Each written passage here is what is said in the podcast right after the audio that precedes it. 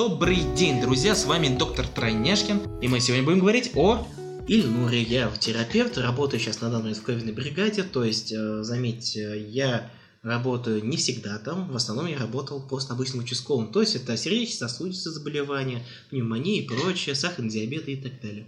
Но он картавит, так что привыкайте к такой спецификации. Да, к сожалению. Да. Поэтому на данный момент, сейчас в последнее время работаю именно в ковидной бригаде. Вот я уже, в принципе, вот до отпуска сделал отметку 7 тысяч ковидных больных за последний год.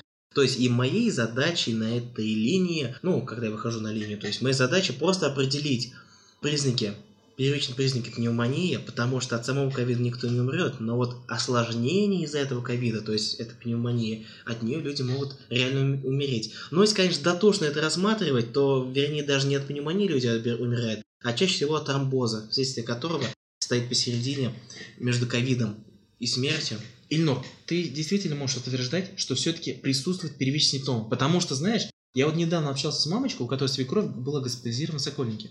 И там врачи заявили, что кроме КТ и антитела анализов нет ни единой клинических симптомов про первичную вирусную пневмонию, которая на ковид Да. Типа тот главный тип-топ КТ. Все, Не-не, да. вот это главный вздор и главное вранье. Просто сразу чувствуется то, что вот эти врачи, те, кто вот это говорит, сразу чувствуется, он никогда не работал На первичной линии. с древним инструментом, называется фонендоскоп. Но благодаря этому инструменту все 90% кого я направлял на КТ, и у кого подтвердилась пневмония, все, вот то есть благодаря этому простому инструменту, там не было ни температуры, легкое подкашивание максимум, это единственное был самый... Подожди, а например, вот слушатель сейчас наш слушает, и он думает, так, понятно, фондоскоп, ходит в аптеку, ищет что дальше. Не, ну фондоскоп это одно, А, слушай, конечно, другое. Там есть все другие признаки, значит.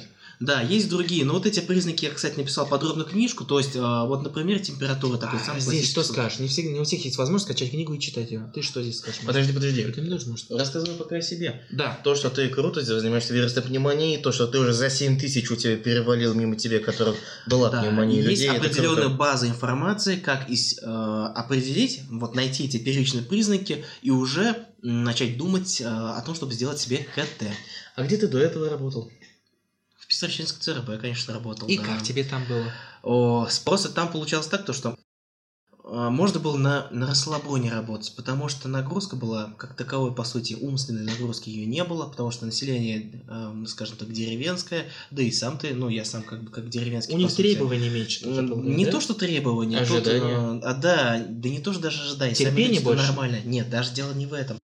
Просто вот это само, сам уровень медицины, который был там организован, он, конечно, вот от Московского, вот когда я в Москву приехал, разница это почувствовал ре- резко, кардинально. Он просто колоссально отличается. Ну, тут как бы и зарплата отличается, соответственно, требования за счет зарплаты к врачам более такое. И финансирование высокое. отличается. Да, и финансирование. Но это вообще... Как только я в Москву переехал, опыта клинического стало гораздо больше. Вот, Ну, и например, ты мои же- 7 тысяч за год. Ильнур, но ты же устроился в самую лучшую взрослую поликлинику. 191 Да. Он здесь котируется как номер одна. Да, номер один а поликлиника глав- среди да, московских. кстати, мое самое главное достижение, то, что меня, как большинство многих тупых врачей, не уволили и не выгнали из Москвы. То есть я остался, я прижился, начал мы здесь как бы работать. Да, приходилось тяжело вначале читать очень много книг. Даже Очень. те, которые раньше никогда не Тебя читал. потянули Ну, жестко. не, не то, что потянуть, ты сам тянешься, потому что на тебя, по сути, ты никому не нужен здесь. Да. И- но если не справляешься, ты как расходный материал от тебя избавляется. Потому что Кстати, да. если есть, как говорил наш дорогой шеф, если идиот, то это надолго. Вот, по сути, это к этому относится. Здесь также не церемонится, если врач плохой, его сразу выгоняют. Чего не делают в деревенских в местах и в районах разных. А В- туда никто не придет. Не, а туда кто приходит? Те, у кого медицинская школа в разы гораздо хуже, чем наша даже российская. Да, это узбеки, врачи и тому подобное. Вот, к сожалению, это так. Тем более там коррупция более сильнее процветает, поэтому там экзамен гораздо дешевле. Ну, купить. погоди, вот, например, вот когда ты с аппендицитом слег э, непосредственно, тебе аппендикс вырезали, аппендэктомию проводили, там же проводил как раз э, Джабриль Абэй. Не-не-не, но советская школа, это советская А, школа. точно, Ты он же- не- он не же. Казанскую Я говорю, закончил, Я да. говорю по современному. Точно, согласен. Ладно, что еще расскажешь про себя? Так, ну написал главную книгу, вот, это мое главное достижение, пытаюсь, пытаюсь сейчас идти на КМН, получить кандидат медицинских наук, Научная Именно- степень. то есть, да, научная степень, то есть это реально достаточно тяжело, на самом деле, как я, это, как я начал это делать, это, оказывается, очень-очень тяжело, Вот, например, найти просто руководителя, кто будет мне подсказывать, куда я надо идти дальше делать, что писать. Вот, естественно, я в области иду пропедевтики, то есть это симптомы, это, это как раз моя стезя. То есть Первичка. поли- да, поликлиническая терапия, по сути, и пропедевтика. То есть я иду именно в эту области. В стационар я не лезу, я там не работал, не знаю, и поэтому не могу ничего как бы утверждать, в отличие как от некоторых коллег. Ну да, это на самом деле сложно. Стоп, а, А- давай вернемся к баранам. Ильнур, про первичные признаки, которые ты заметил, которые может проверить каждый. Вот давай, А, вот сейчас, давай, вот, сам простой вот вопрос. сейчас тебя слушают, и они могут сказать своим знакомым. Давай. Так, а вот сам простой вопрос. Может бы ли быть э, пневмония без температуры? Да, может. Это я утверждаю, это видел не одну сотню раз. Но это вопрос, на самом деле, очень большой. Это будет тема про иммунитет, мы эту тему, естественно, разберем То есть попозже. иммунитет вообще подавлен? Вот, вот, а, вот, да, кстати, прошу Мгм. прощения. Э, Подкашливание. Очень интересный симптом, на самом деле. Он очень сильно отличается. То есть, например, когда мы привыкли, вот кашель, что это такое? Мы откашляем то, что у нас попало там в дыхательные пути. Или, например, там что-то образовалось, то есть мокрота.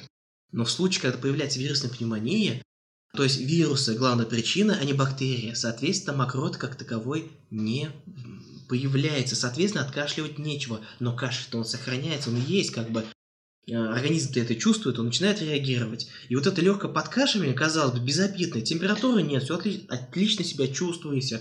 Бывает так, то, что мазок положительный, но вы себя чувствуете хорошо и говорите то, что, в принципе, я здоровый. Но вот это легкое подкашливание, особенно которое усиливается, когда вы делаете более сильный вдох, то есть вы провоцируете себя на этот кашель. Вот это раздражение, я думаю, кто болел, он со мной согласится. Делать Нет, вдох испытание. это опасно, это неправильно, Не, что ли? нет, это правильно, но это самый такой простой способ, который типа, дай-ка А послушай. как легкие». сделать правильно этот вдох?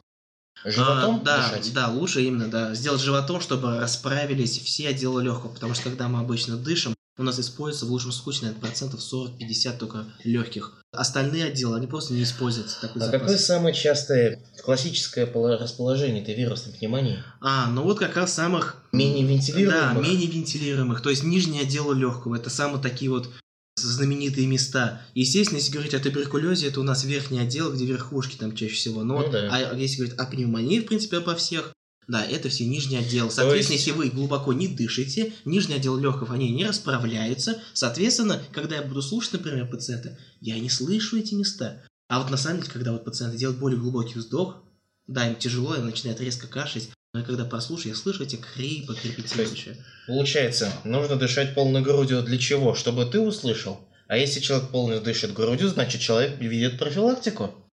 Образование вирусной пневмонии. Вентиляция ведь идет? Ну, да, можно предположить сказать и так. То, что и я лучше слышу, и они как ведут профилактику, напрягают свои легкие, чтобы они работали. Ну да, значит, нужно почаще очень глубоко дышать, делать дыхательные гимнастики или хотя просто занимайтесь атлетикой, А, спортом, гири ну, там поднимаете. дыхательная гимнастика пострельниковой. Очень интересный А, да? метод. Слушай, да. Ильсур, ну ты, конечно, задал жару. Тебе 85 лет, и ты сейчас гири поднимать.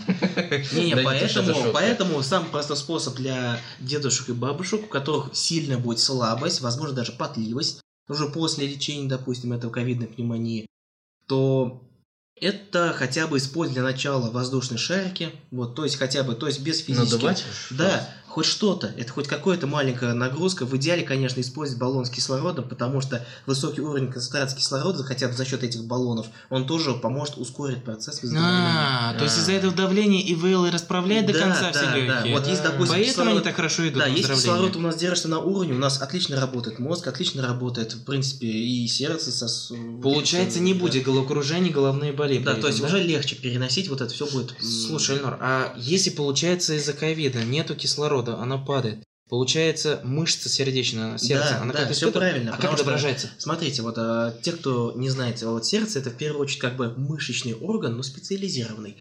Вот, И он напрямую, его сила сокращения напрямую зависит от кислорода тоже. То есть, например, если кислород у нас падает, то есть сатурация, например, на пульсоксиметре, то, соответственно, а, у нас теряется сила сокращения сердца, из-за этого в наших сосудах давление падает. То есть это как бы тоже такой небольшой лайфхак, как, а, допустим, у вас все отлично, но тут раз у бабушки резко упало давление. То есть нормально, например, 160 на 90. Да, для нее она нормально себя чувствует, там 160 на 90, к сожалению, она уже к этому уже привыкла, но тут, допустим, мерите давление, и она чувствует только небольшую слабость, и у нее давление, допустим, держится уже 100 на 70 или 100 на 60, и она при этом не пьет ни единой таблетки. То есть это тоже как бы такой повод, особенно если, допустим, А, а, пульс, погоди, пульс, да, а, да, пульс. вот, вот я об этом хотел сказать. И особенно, когда сердцебиение учащается. То есть это такой тоже интересный защитный механизм организма, вернее, нашего головного мозга, потому что он главный потребитель, и, соответственно, он думает о себе в первую очередь. Вот, и когда, допустим, кислород в крови падает, он вынужден увеличивать частоту сердечных сокращений, чтобы разогнать кровоток в сосудах, чтобы и вот из этого малого количества как можно больше себе забрать. То есть отсюда и получается, у нас падает давление, и при этом ЧСС. да, увеличивается ЧСС. Такой перекрест. Обычно даже, когда давление у нас падает, при других случаях, там, при шоках, там, и других э, прочих случаев, то обычно только без сердцебиения давление просто падает. То есть Интересный есть- признак на Да, самом деле. есть отличие. Ильнур Раисович, скажу вам официально. О, То есть получается, э, Лёгкий. упало давление, ЧСС э, Увеличилось. увеличилось, кашель, подкашливание есть, сухой, да. и замерили кислород 96-95%, человек не курящий, без холода. Да, надо обязательно, чтобы врач вас послушал да. хотя бы для начала. Это самый дешевый Ну, простой и способ. по сути можно намекнуть про КТ. В принципе, это и есть Не, не, но на? КТ, на, на КТ я пошел бы только в том случае, когда уже есть реальное подтверждение, типа обоснование. Слушай, я предлагаю наших слушателей удивить. Я уверен, большинство, большинство мы удивим. А если они будут проводить компьютерную томографию, то что тогда? Так, ну, КТ и компьютерная томография это одно и то же. Просто Опа. некоторые, да, некоторые реально просто об этом забывают. Вот, кстати, Ильнур, вот знаешь, вот в моей практике, вот у Суры тоже, дети иногда, ой, родители иногда очень часто хотят сразу, все, везите нас, отправляйте на КТ обследование. О, Мы такие, да, стоп, погодите, жестоко, а ребенку сколько? 8 лет. За что? Да. Да, потому что КТ, смотрите, вот у нас вот обычно флюорография, это снимочек, который вы делаете легкого, да? Рентген это уже чуточку более усиленная доза облучения по сравнению с флюорографией. Но он ни во что не стоит по сравнению с КТ, потому что КТ это минимум стократное облучение. То есть вы провоцируете свой организм на появление рака легких, например. Если в случае детей, у них еще есть вилочковая железа, которая не Да. атрофировалась. То есть опять вы ее облучаете очень И сильно. она поэтому- атрофируется, и ребенок сможет стать инвалидом с иммунодефицитом. Не-не-не, блин. Инвалидом если и не станет, но иммунитет не станет работать, как у всех Нет, но это не детей. суть. Мы просто, смотрите, мы на КТ направляем только в том случае, когда мы понимаем то, что вот облучение это плохо. Все, вот, то есть это реально лучше этого избежать. Но если мы видим то, что у человека все перспективы, все признаки того, то, что у него пневмония, а он от пневмонии может умереть через 10-14 дней, то мы лучше его облучим, но спасем жизнь. Как бы такой Облучим, обмен. тем самым обоснуем для стационара, что все-таки это их клиент и нужно что-то с ним делать. Да, Да. то есть, естественно, если легкий случай, мы начинаем. Понятно теперь. Вот почему те ковидные врачи, которые в стационаре сидят и говорят, что нет, только КТ и только антитела. Не, не, короче, ну давайте, про эту тему мы не будем. Просто понятно, что эти стационарные врачи просто фонендоскоп В общем, получается так, дорогие друзья, с вами был Ильнур, это я за него Да, ковидный врач, да. Да, он, да, он Да. написал целую книжку, выдает он специально бесплатно. Так же, как я всегда говорил о том, что здесь у нас будут интересные подкасты, дальше будет только интереснее, присоединяйтесь.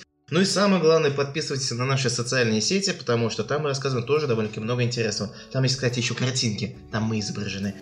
А так, скачивайте книжки, открывайте заявки, читайте, да, а получайте Инстаграм- А в образование. Инстаграм будем сейчас заливать видео с объяснениями разной механики, разных некоторых вещей. Так что мы будем и, как сказать, визуализировать все это дело. Да. Ну все. Друзья, пока.